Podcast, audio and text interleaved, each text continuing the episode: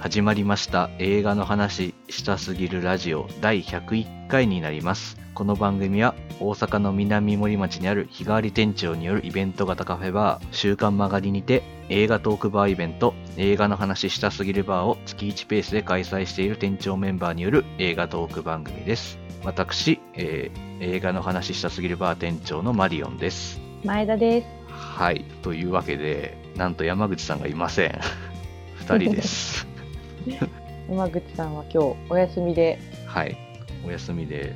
まあ、ラジオは毎回山口さんがこう仕切ってくれてたりするので、まあ、ラジオお休み山口さんっていうのは初めてですよね。そう、山口さん以外は割とポンコツなうん。うん、そう。もメう、ンバー構成なんでちょっとそう、そうなんです。今日ね、もともと今日のテーマがイニシェリン島の精霊はい。なんですけどで、ね。それをマリオンさんと話そうっていうことだったんですけど、はい。たまたま2人で上映会同じではい。同じやつを見てて、で終わってちょっとあのちょうど映画の話したすぎるバーの日だったんで、そのバーの時間まで2人であの飲みに行こうって言って道中でこの話どうやって話しますっていう 困惑してましたね。本当に。うん。そうなんですよちょっと難解すぎて仕切ってくれる山口さん不在の状態でこの作品を取り扱えるのかっていうそう。ちょっとまずいぞということになりましたので、今回ちょっと急遽ゲストをお呼びして、ちょっとイニシェリン島の制定についてちょっと話をしていきたいなと思っています。はい。というわけでちょっと早速お呼びしたいと思うんですけど、えっと、今回のゲストは、まあ、映画の話したすぎるバーにもお客さんとしてよく来てくださる方で、ポッドキャスト、えっと、話の合わない俺たちはのパーソナリティをされています、大石さんです。あともう、えっと、すずめの戸締まりの回でもちょっと閉じさせてもらいました、えっと、おするたこと大石でございます。はい。いやお邪魔します。ー、いやー、来てくれて本当に助かっております。本当本に。はい。二人でどうしようかと。こんな僕でななんか役立つかわかんないですけど、いえいえいえいえ、もう、今日はもう、おんぶに抱っこで、もうお任せしたいぐらいの勢いで、ちょっと喋っていきたいなと思いますんで、ちょっと今回はどうぞよろしくお願いします。よろしくお願いします。じゃあまあ早速いつもの感じで、まあ、オープニングトークちょっとやっていきたいなと思うんですけど、ちょっと前田さんのじゃあ近況からちょっと何かお話しいただけたらなと。えー、近況私あのちょっと今月末に引っ越そうと思ってましておー、はい。で引っ越す家見に行ったりうん、うん、契約したりでちょっとバタバタしてて。うん。だからそのイニシェリントン製で以外見れてないんですけどはい。最近はあのガンニバル。おー、ディズニープラスの、ディズニープラスの、はい。はい、ガンニバルは毎週楽しみに見てて。うん、うん、うん。うんうん今日ちょうど最終話が放送うん。されたんですけどまだ見れてなくて、ああ、はい、楽しみにしてます。ちょっと僕まだガンニバル見てないんですけど、大石さんはもう見てるんでしたっけ？ガンニバル。ちょうど今日配信された最終話まで全部追ってます。おお。ああ、いいな。え、どうでした？どうでした？いや、えっと、まあ、監督が片山晋三さん、あの、探すとかう。うんん、の監督なので、いや、めちゃくちゃ面白くて、うんその、日本の配信ドラマで、なんかあのテイストというか、あの温度感の作品撮れるんだって思って、うん、それがすごく良かったです。おおいやそうなんですよ。なんかあの漫画原作で、うん漫画の方はあの読んでるんですけど、ー。うんうん。あのなかなかここまでハマり役なキャストよく揃えたなっていうぐらい、わかりますわかります。そうなんかね無理やり見た目が似てるっぽい人を当てたとかじゃなくて、うん本当にあの漫画の方をこの役者に当てて書いたんじゃないかっていうぐらいのハマり役な人ばっかり出てるんですよ。おうんうんうん。でなんかまあ毎回毎回、まあ、結構漫画の方もなんていうんですかねあの同じような感じなんですけどうん。毎回毎回なんか次どうなるみたいな感じでこう終わってくれるんで、うん。だから今日が最終話ってちょっと私気づいてなくて えあもう終わりってそう。なんですね。なって。るんですけどうんうん。ちょっと噂によるとシーズン1みたいな感じっぽいので。なるほど。まだまだ続きますよと。まあそうだろうなと思いつつうんうん。早くシーズン2もやってほしいなと思います。ああ。いや、結構評判高いですよね、ガンニバル。うんちょっと見なきゃなという。あんまり日本のドラマはまあちょっと後でいっかみたいな感じにちょっとなってしまう方なんですけど、ちょっとガンニバルはちょっと見たいなと思いますね。じゃあ、大石さんのちょっとなんか最近なんか見た映画みたいなとか、近況とかなんかありますか？そうですね。まあ、1月いくつか、それこそ C セットとかノースマンとかもいろいろ見てるんですけど、うん。ちょうど昨日見た映画で、あの、ネットフリックスで配信されてて、あの、オスカーにも、作品賞の方かなあ他にもいろいろノミネートされてる、あの、西部戦線異常なしっていうドイツ映画を。見まして、戦争の映画ですね。はいはい。そうです、そうです。気になってますね。あの、第一次世界大戦のが原作ですよね。同名小説。そうですね。はい。うん。それを、まあ、ドイツ本国でついに映画化したとうん。いった作品だったんですけど、ん。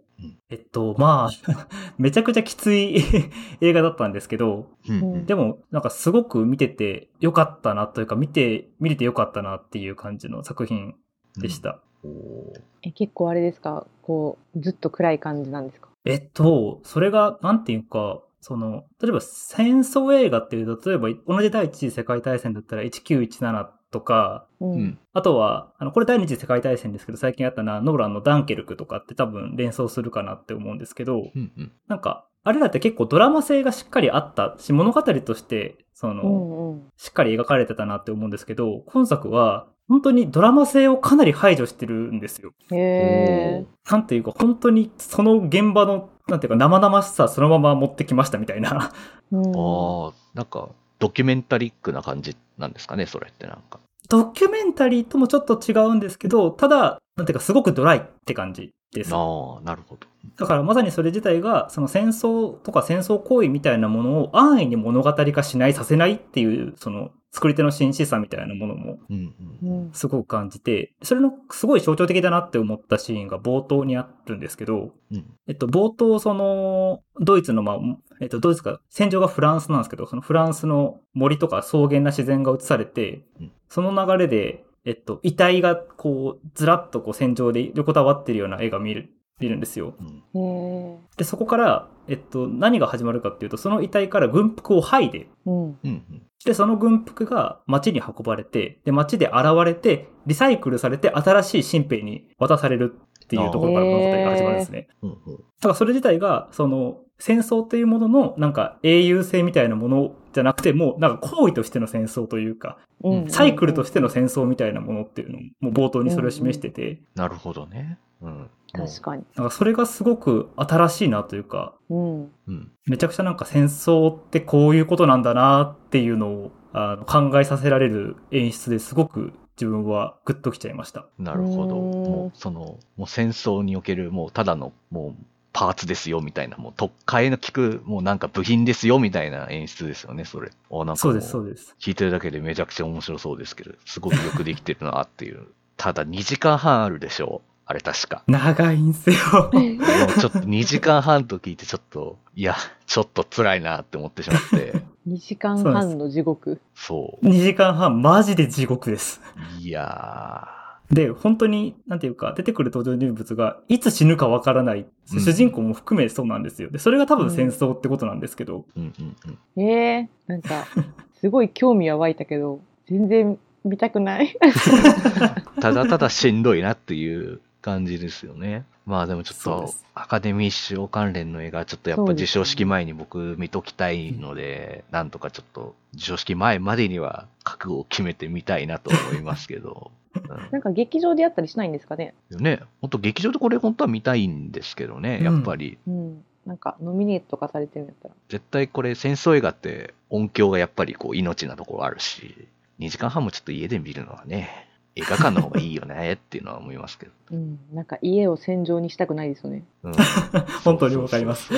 まあ はい。そんな感じですかね。はい、ありがとうございます。そうですね、僕、最後に僕ですけど、まあ、最近何見たかな。まあ、ノースマンとか、まあ、あと、そして僕は途方に暮れるとか、ピンククラウドとか、その辺の映画を見たりとかしてますけど、まあ、ちょっとノースマンの話ちょっとしようかなって思ってるんですけど、まあ、ちょっと本来はノースマンテーマとしては使う予定だったんですけど、まあちょっとなんやかんやありまして、ちょっと今回、イニシェリン島の精霊にまあなったので、まあせっかくなので、まあノースマンの話しようかなと思うんですけど、いやー、もうバキバキっすね、あれ。まあ、あの、もう肉体的な意味でもバキバキですけど、もう映像のキレとかも含めてバキバキって感じですよね。うん。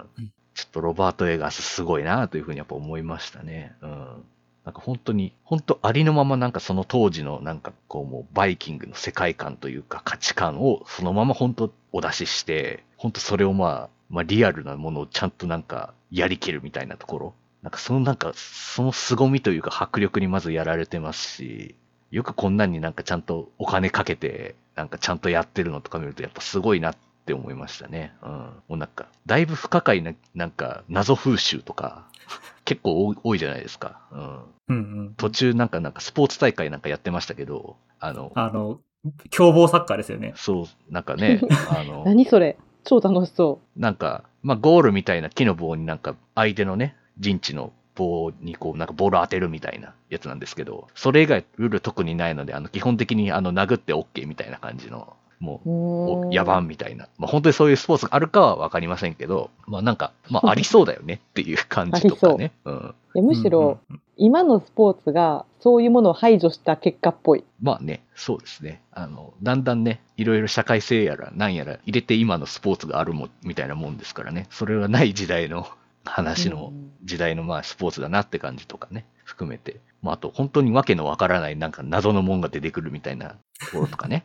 うん。でもなんか本当、もうなんかカルチャーショックみたいな感じでしたけど、もうなんか、うんううんん。まあ、ただなんか、物語としてはすごくなんかやっぱり、単なる、こう、復讐譚というか、英雄譚にとどまらない、なんかすごい、鋭いなんか批評性を備えた映画でもあるっていうところがまたすごいなっていうふうにやっぱ思って、まあ、いわゆるもうなんか、もう復讐という運命を、こう、なんというか、運命に報いるために、まあ、主人公は全てを破壊し尽くそうとするわけですけど、まあ、実はそれ大したことないよね、みたいな。っていう、だんだんその運命が、運命とやらが、どんどんしょうもなくなっていくみたいな展開がなんかすごく面白いというか、うん。あと案外なんか、全部これ、女性の手のひらのうちで転がされてただけでは、みたいなのがね、途中分かってきたりとかね、とか、いうのがだんだん分かってくるあたりとかの、あ、意外とこれ、あんまかっこいい話ではないな、みたいなところがちゃんと描かれてるのもすごくいいなと思って。うん。ただただなんかちゃんと描いてるんだけど、なんかちょっとどこか一歩引いた冷静さがやっぱ映画にはあって、そういった批評性みたいなのがちゃんと生まれてるような映画で、もうさすがロバート・エガスだなというふうに思いましたね、本当に。はい。うーん。なんか、あれですよね、ハムレットの、あハムレット、えっと、ハムレットでいいのか？あの、シェイクスピアのハムレットの原案なんですよね、あの話って。なんかね、らしいですね。う。うんん。あんな血みどろなんだと思って。ね。いろんななんか神話とかなんかおとぎ話とかをこう混ぜた結果があれみたいですけど、うん。うんうんうん。いや、すごかったっすね、本当に。うん。アレキサンダー・スカルスガルドが本当にマジで野蛮な人にしか見えないっていうか、やばいですよね。あの、相手から投げつけられた槍、キャッチして投げ返すとかやばいやつですよね、本当にね。うん、やばかったですね。そんなことするみたいな。できるそんな。どんな動体視力よみたいな感じでしたしね。うん。だから本当序盤はアクション映画としてもすごいこう、見栄えするというか、うん、そうですね。うん。そうそう。で、中盤がね、逆にね、あの、そういったのがほぼないみたいな。あるっちゃあるんですけど、うん。ほぼないっていうのがやっぱ、だいぶこう、おとなしくなってきますからねそう。そう。まあ、そこがやっぱ、この映画のミソだなというふうにはやっぱ思いますね。はい。うんうんうん。まあ、そんな感じですかね。はい。というわけで、じゃあここから本題の方に入っていきたいなと思います。